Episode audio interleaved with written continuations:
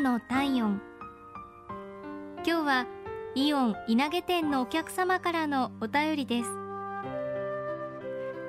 それは突然のことでした。いつものようにイオンの野菜コーナーで買い物をしていると激しいめまいで立っていられずその場に座り込んでしまったんです。店員さんが素早く私のもとに来て「大丈夫ですか?」と声をかけすぐに休めるように椅子まで用意してくれました。具合がさらに悪くなるようだったら救急車を呼んでもらうと思いましたが幸いしばらく休んでいるうちに回復。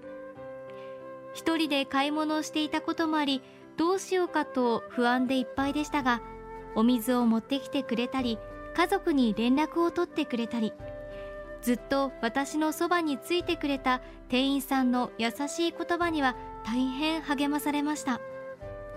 あの時は本当にありがとうございました。